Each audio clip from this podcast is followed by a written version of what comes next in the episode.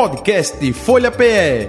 Análise das principais notícias do dia no Brasil e no mundo. Entrevistas e informação com a credibilidade da Folha de Pernambuco.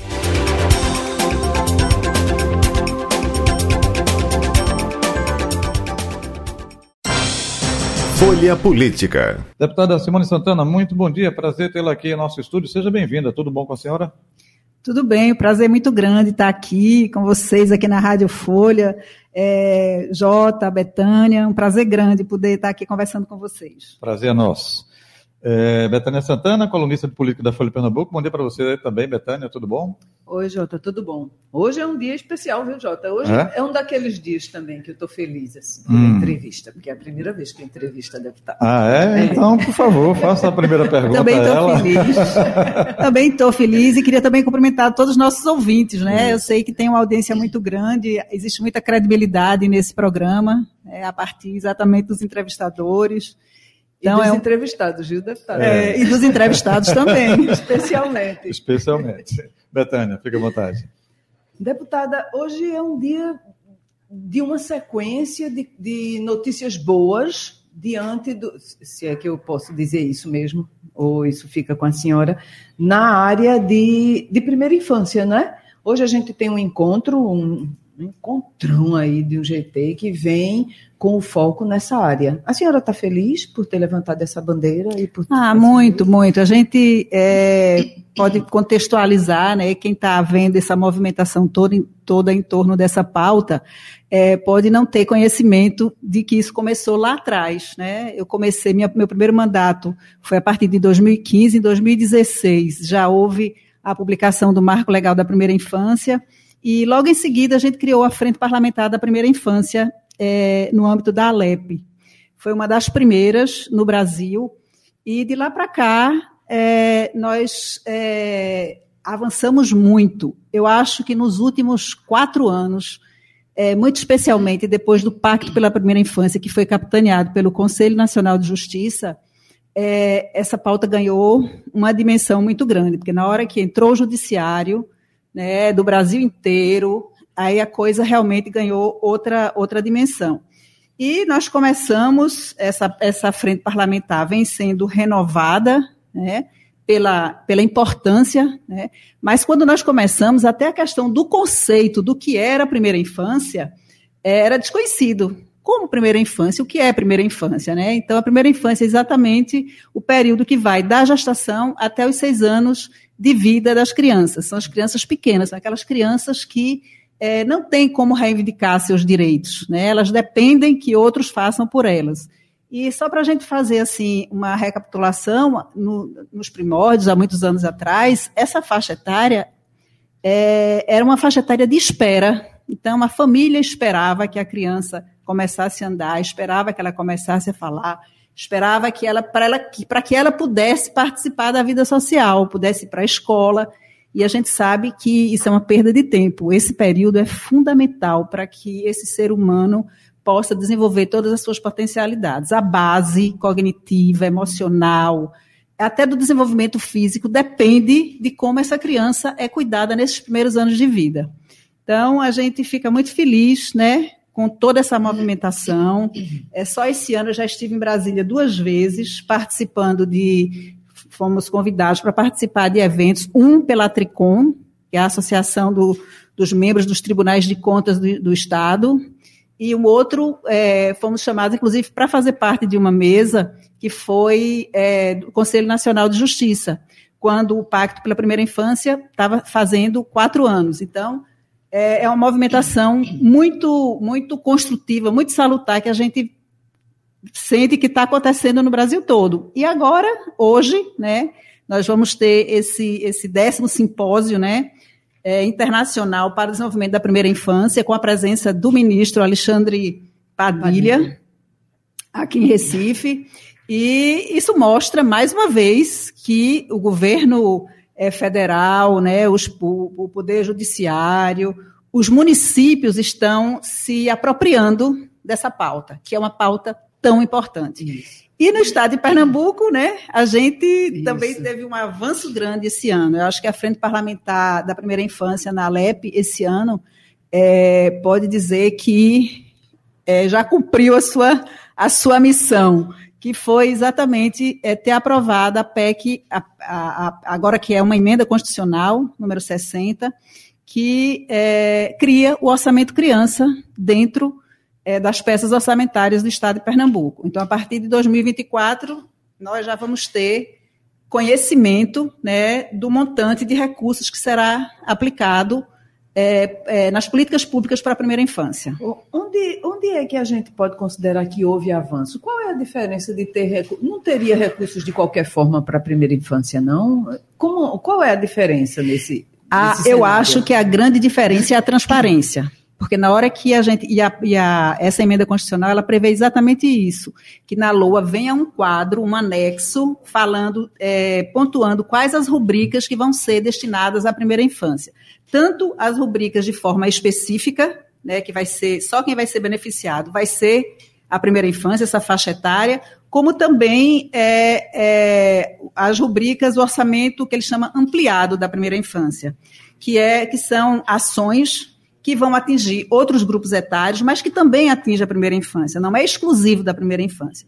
Então, a grande vantagem, Betânia, eu, eu considero que é exatamente a transparência, você poder saber qual é o, o valor, os recursos, né? Porque é para você mudar uma realidade, você precisa de, de, planejamento, precisa de política pública. E você não executa uma política pública sem curso. Então não adianta ter. Antigamente era no improviso, é isso? Assim, vinha, vinha, havia ações para a primeira infância, mas sem que tivesse estabelecido ali oficialmente. E, exatamente, é exatamente. Agora, com, como a gente tem o quadro, né, esse anexo que diz todas as rubricas que vão ser destinadas à primeira infância, até o controle social fica mais fácil, né? Uhum. Porque também na, nos relatórios de execução orçamentária que acontecem bimensalmente, a emenda constitucional prevê que venha também um quadro à parte é, mostrando a execução do orçamento da primeira infância. Então, isso vai ficar muito mais fácil, tanto para o legislativo acompanhar, como também para o controle social, para a rede estadual da primeira infância saber o que é que está sendo feito, o que foi feito. O que foi gasto. O que foi gasto, exatamente. O que onde foi é que gasto. A gente pode é investir. exatamente. Como é que tá. E ao final do ano a gente vai ter realmente é, esse apanhado do que se realmente o que foi programado foi é, efetivamente é, cumprido mesmo. Cumprido, né? exatamente. É, hoje, hoje é, com, com esse orçamento definido a partir do próximo ano, a senhora acha que as ações devem ir por onde? O que é que está faltando para essa primeira infância? É, eu acho que é, as ações, muitas ações que estão no orçamento criança já vinham acontecendo. Né? A questão da assistência materna infantil, só que a gente percebe que teve uma ênfase maior. Pelo orçamento do Estado, juntando tanto as ações específicas como as ampliadas, é, passa de 2 bilhões. Né? Então, é, o que a gente percebe é que na hora que é criado o orçamento é, da criança no, no, no, no Estado, a gente é, leva isso também para os municípios, porque tem que haver a contrapartida. Muitas ações para a primeira infância são competência dos municípios. Então, eu acho que isso é, uma, é um movimento que só tende a ampliar. Ano que vem será o primeiro ano, a gente vai estar tá acompanhando, né, não, tem, não tem precedentes disso no Brasil, né, não existe precedente, Pernambuco foi vanguarda nisso, inclusive é, em Brasília é, a gente está sendo solicitado para que encaminhe esse orçamento. Como não foi ainda aprovado na Assembleia, a gente está esperando que a coisa seja é, é, é, é, é efetivada, né, de forma legal e tal, para a gente poder divulgar para o Brasil e fazer com que esse movimento aconteça em todos os estados e muito especialmente nos municípios, porque muitas ações têm que ser, acontecer em nível de, de, de município. É, o que a gente é, entende também, Betânia, a gente queria deixar claro, é que as ações, as políticas públicas para a primeira infância, elas essencialmente têm que ser intersetoriais. Não é uma ação que a Secretaria de Educação vá desenvolver, que a Secretaria de Saúde, de Assistência Social vai desenvolver. Tem que ser uma coisa integrada. E na prática isso seria como? Só para ilustrar e para que É, nós já tivemos aqui no, no, em Pernambuco o programa Mãe Coruja, que era um programa realmente intersetorial. Neste, é, nessa, nessa LOA que chegou na Assembleia, a gente não, não vem é, especificado nenhum programa nesse sentido, que seria um programa intersetorial envolvendo várias secretarias. Vieram ações de várias secretarias, mas não um, um guarda-chuva que pudesse é, é, interligar todas esses, essas rubricas. Foi é, uma, uma é, uma fala da governadora durante a campanha, que seria o Mães de Pernambuco, seria um programa guarda-chuva, em que todas essas ações e programas e projetos estariam é, dentro desse, desse guarda-chuva. Não veio, pelo menos explicitado, até onde eu tenho conhecimento, esse tipo desse programa, que seria um programa maior, intersetorial o que a gente soube é que o Mães de Pernambuco chega por esses dias. Ele vai pois é, separadamente. É, a né? gente vai quê? Ele vai em separado do, da Lua, porque é específico e também se dirige à primeira infância, né? É, e eu tenho a impressão que se isso acontecer, muitas ações que estão no orçamento criança vão ser é, direcionados para esse programa. É, entendeu? Então aí vai ser uma coisa muito mais eficaz, né? Porque aí a gente vai ter esse envolvimento de várias secretarias e é isso. E, e as políticas públicas para a primeira infância elas têm esse, esse, esse, essa peculiaridade de, da necessidade de ser é, intersetorial. O, o que o que a gente registrou dia desses também numa numa conversa aí com o pessoal do governo é que junto, junto o, a, a, o executivo vai mandar para a Assembleia o Mães de Pernambuco com uma pequena reforma administrativa, né, a, a chamada mini reforma, que inclusive vem também reforçando a Secretaria de Desenvolvimento, que hoje é imensa, né? Secretaria de Desenvolvimento Social, Juventude, Criança, Juventude e combate E ainda mais alguma coisa, né? E combate, combate às drogas. drogas. Vai, a governadora iria vai, iria não, vai desmembrar e deixar uma, uma, uma secretaria só para criança e juventude. E aí, junto a essa mini-reforma, encaminharia também o Mães de Pernambuco. Quer dizer, vai ser. A senhora está se sentindo bem contemplada pela governadora? Acarinhada, amaciada. Eu acho que esse ano é um ano, é um ano de muita dificuldade para o governo do Estado, né? Vem é, com muitas, é, muitos ajustes, muitas. É, enfim. É, e aí eu acho que a gente precisa ter um pouco de, de calma em relação às, às, é, ao, ao, atendimento dos pleitos, mas assim, é, até agora temos tido uma conversa muito, muito aberta, muito franca, o que dá para fazer dá, o que não dá é dito. É, espero que melhore, espero que a gente possa contar mais com o governo do Estado, mas eu compreendo e a gente sempre teve uma relação muito, muito próxima, porque eu fui deputada com a governadora Raquel Lira, fui deputada com, uhum. com a vice-governadora Priscila Krause, e com uma bancada feminina sempre muito reduzida, nós somos muito juntas, muito, muito próximas, né, suprapartidariamente. Tem, as, tem assuntos, tem pautas que são comuns. Então, a gente sempre teve uma relação muito boa com todas duas, e a gente torce muito para que dê muito certo. E, e, com a governadora, desculpe interrompê-la, até do mesmo partido, né? É, socialista, né? Da, da Raquel Lira. Na época, na época, na era, época que ela foi, deputada, ela era do PSB, exatamente. exatamente. Foi então, no finalzinho, quando ela teve que que ela saiu para ser candidata a, a prefeita, prefeita ela fez a, a, mudança. Perfeito. O, o deputada, é, é, é, só aproveitando, a Betânia falou aí, né, dessa preocupação da senhora, ela é médica pediatra, né, enfim, e, e com a criança, mas é, também, ao longo do tempo, a senhora presidiu a Comissão de Direitos da Mulher na própria Alep. Como é que a senhora é, vê o enfrentamento com relação à violência contra a mulher? É, a senhora falou dessa bancada unida, né, que independe da sigla partidária, mas que tem uma visão, sim, e uma atenção para políticas voltadas para as mulheres. Como é que a senhora está analisando nesse contexto atualmente, hein? É, nessa área de, de, direitos das mulheres, né, que é muito mais abrangente. Muito amplo, né? né? É muito amplo, né? A gente precisa pensar, assim, no empoderamento feminino. É claro que uma pauta importante é a questão da violência doméstica. Né? Mas aí a gente precisa, para falar, para combater a violência doméstica, a gente precisa de várias outras outras ações né, de empoderamento, uhum. a questão da geração de emprego e renda, a questão da conscientização dessas mulheres. É, eu vejo com um pouco de apreensão é, é em relação à Secretaria da Mulher do Estado esse ano, a atuação dela. É, eu tenho andado nos municípios e tenho visto que é, poucas ações da Secretaria da Mulher, que antes era muito mais ativo, tinham coordenadoras regionais, é, havia uma, uma, uma, movimentação, encontros mensais uhum. de, de, gestoras municipais. Aí a política, eu achava que a política é, pública é, direcionada para as mulheres era muito mais era muito mais é, é, difundida uhum. nos municípios, né? Uhum. Então eu vejo com uma certa é, restrição. Não é que a política seja instituída e se vá combater esse tipo de, uhum, de uhum. crime, porque ele acontece na proximidade, dentro do lar. Né? Não é uma coisa é, que dependa de policiamento, uhum. dependa de segurança. É óbvio, é óbvio que se a rede tiver toda é, bem estruturada, né? fortalecida, né? fortalecida é, isso pode coibir até certo ponto.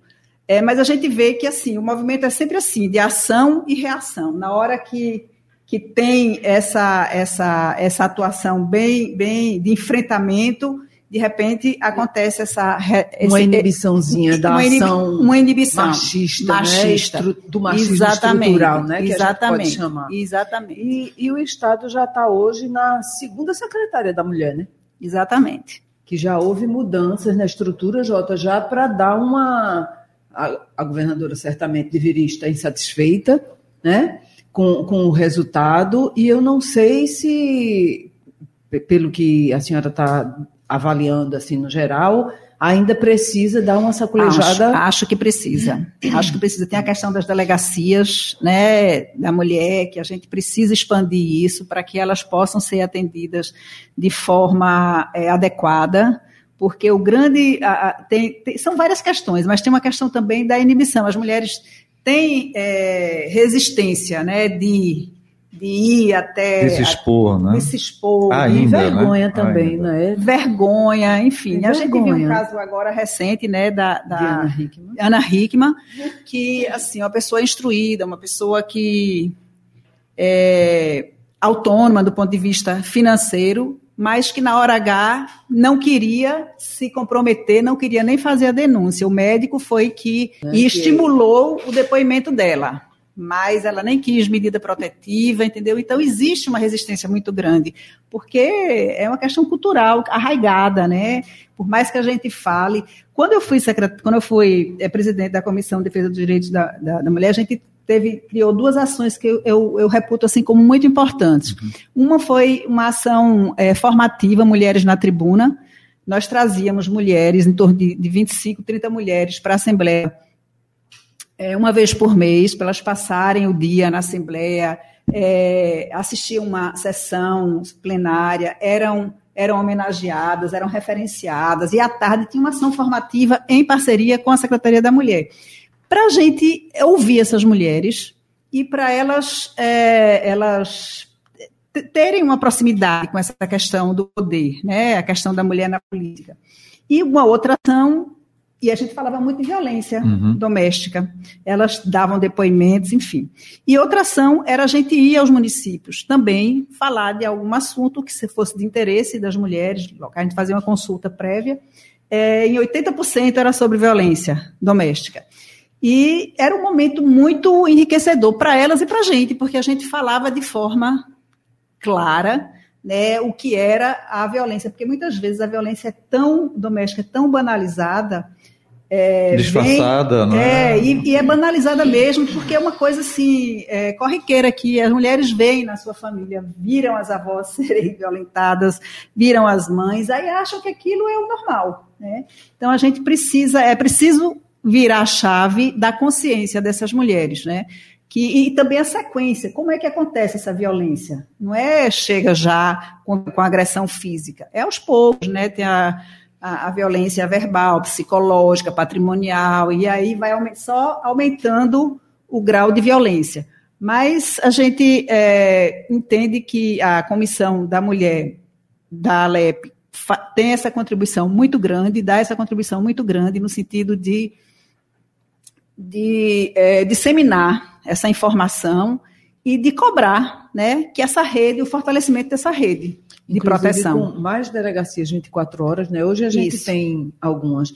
E com esse, esse serviço de atendimento e de acolhimento à mulher que já chega mais vulnerável ainda, né? Exatamente. Vulnerabilizada totalmente, precisando de orientação, de, muito, muitas vezes perdida, sem saber exatamente para onde exatamente, vai. Exatamente, né? exatamente. Ô, deputada, além de, dessas, dessas pautas tão relevantes, é, são muitas as pautas relevantes, né? A senhora chegou aí à tribuna algumas vezes para falar de condições de estrada, falar da falta d'água. E outro dia também já foi para agradecer pela estrada, pelos serviços que começaram em Muro Alto. Como é que está a situação do litoral sul, a senhora que tem uma base bem fortalecida em Ipojuca especialmente, né? Como é que está essa situação por lá? É, do litoral sul, de uma forma geral? Sim. Porque eu acho que. De especificamente Pojuca. É, eu acho que as realidades são, são distintas, né? Eu acho que tudo depende muito também do governo municipal, né? Que tem é, como obrigação manter a ordem, o, é, a questão do, do, do, ordenamento urbano, isso fica muito com, a, com, com o município. E Pojuca, Porto de Galinhas, por exemplo, é, eu, eu, tenho visto é, com muita preocupação o que está acontecendo lá, a partir de uma, é, de uma alteração do plano diretor, né, que, assim, sem muita discussão com a comunidade, que permitiu construções em locais que até então eram, eram consideradas inadequadas. É, o, o, a falta de controle dos, do, do, do, da, dos, das, das pessoas que trabalham na praia, dos barraqueiros, dos, dos bugueiros. Então, é, eu tenho recebido muitas queixas de pessoas que estão indo lá, porque é, é preciso entender que o turismo ela, ele, ele é uma fonte de renda importante, mas é preciso que aquele ambiente seja preparado para que o turista venha, volte, recomende, né?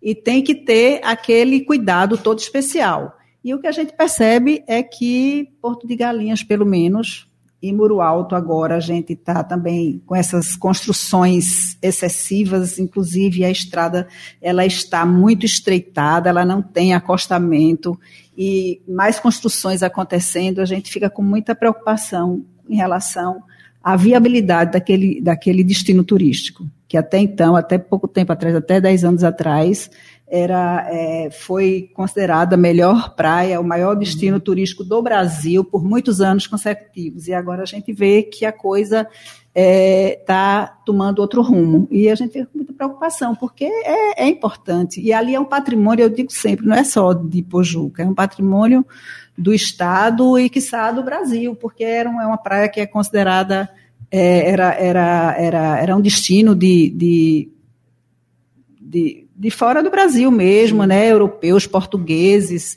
tinham voos é, diretos que vinham para especificamente para Porto de Galinhas, da Argentina, de Portugal, e a gente já não vê muito isso é, por lá, né? Mas a gente torce que isso seja só uma, um momento. Cadê ao... Carlos Santana, hein?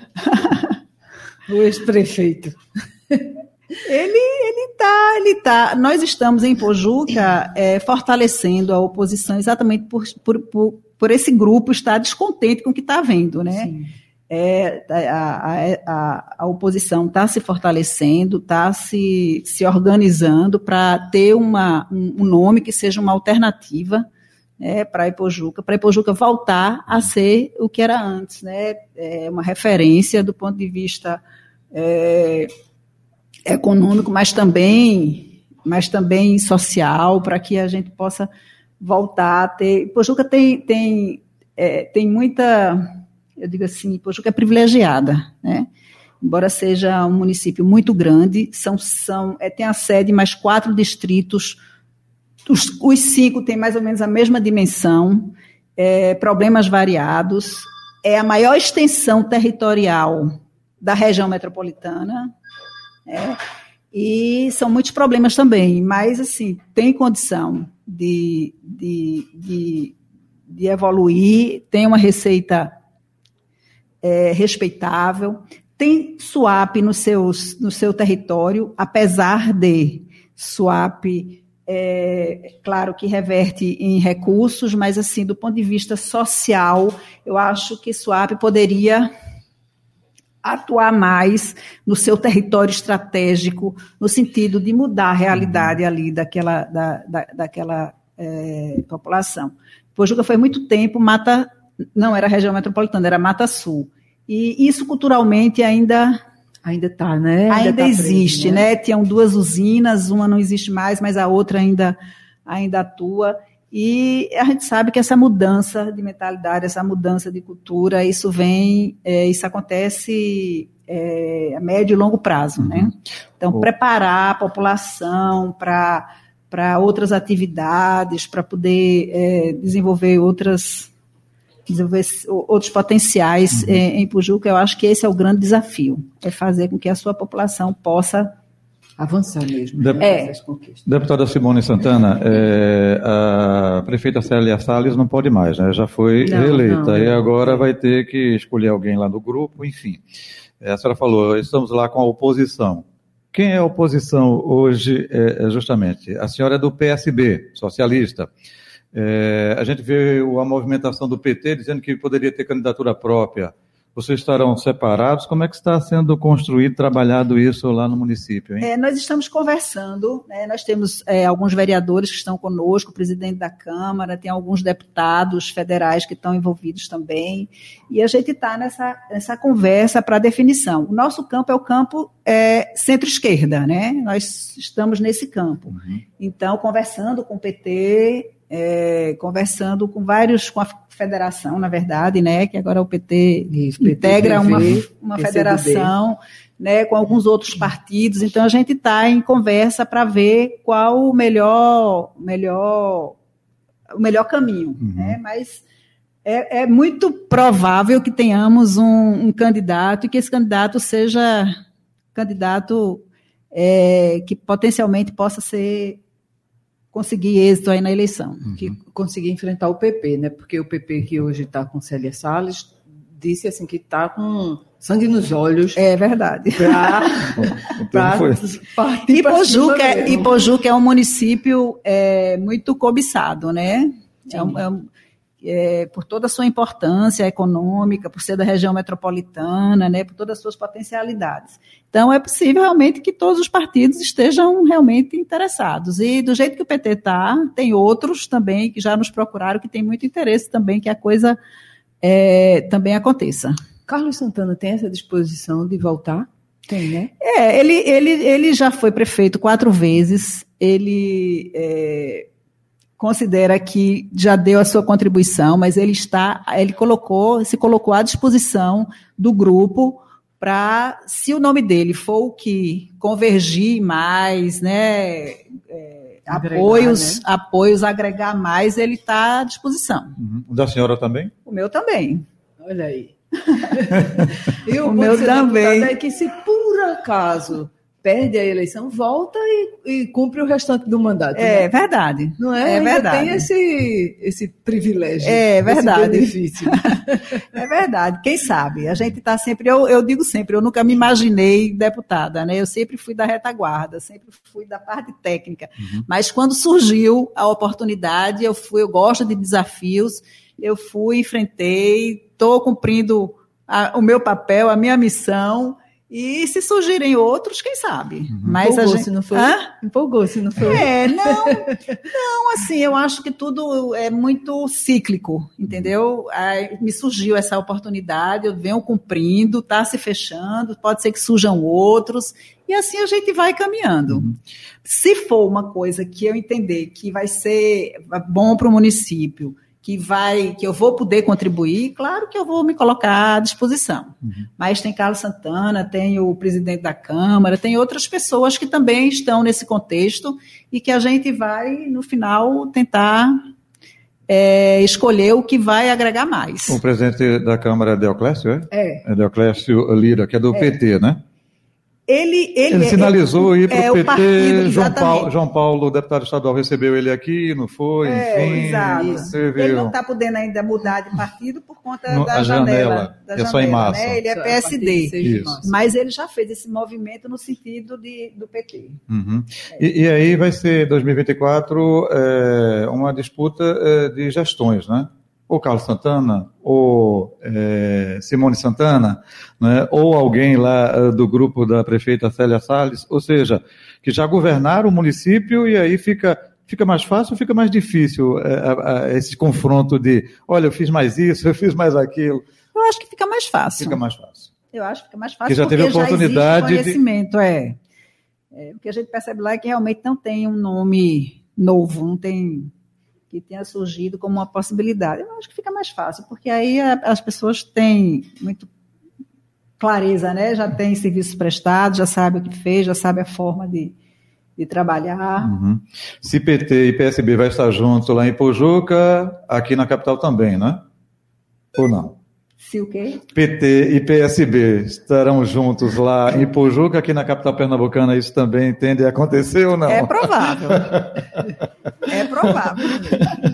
Tá, Mas- falta- tá mas- faltando o que, na sua opinião, hein, deputada? Para que. Eu Opa, acho que essa campanha foi muito antecipada, essa campanha de 24, né? Foi muito antecipada. É, porque, assim, é, as coisas vão, vão se acomodando, vão, é, vão se articulando.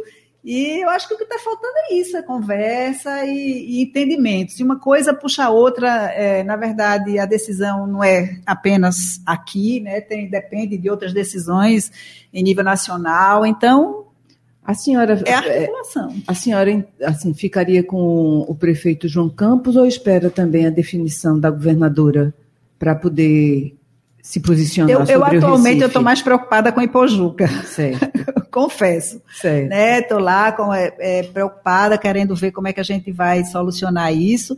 E essa questão de Recife a gente vai acompanhando. Tá bom. Vai ser animado, viu, Jota? Oh, sim, vai.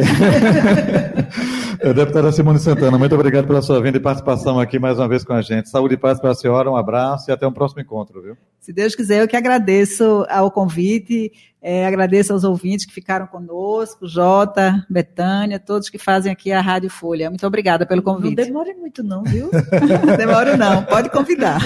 Betânia, bom fim de semana, um abraço, até Bom fim segunda. de semana, Jota. Obrigada. Valeu. Final do Folha Política de hoje. Folha Política. Podcast Folha PE. Análise das principais notícias do dia no Brasil e no mundo. Entrevistas e informação com a credibilidade da Folha de Pernambuco.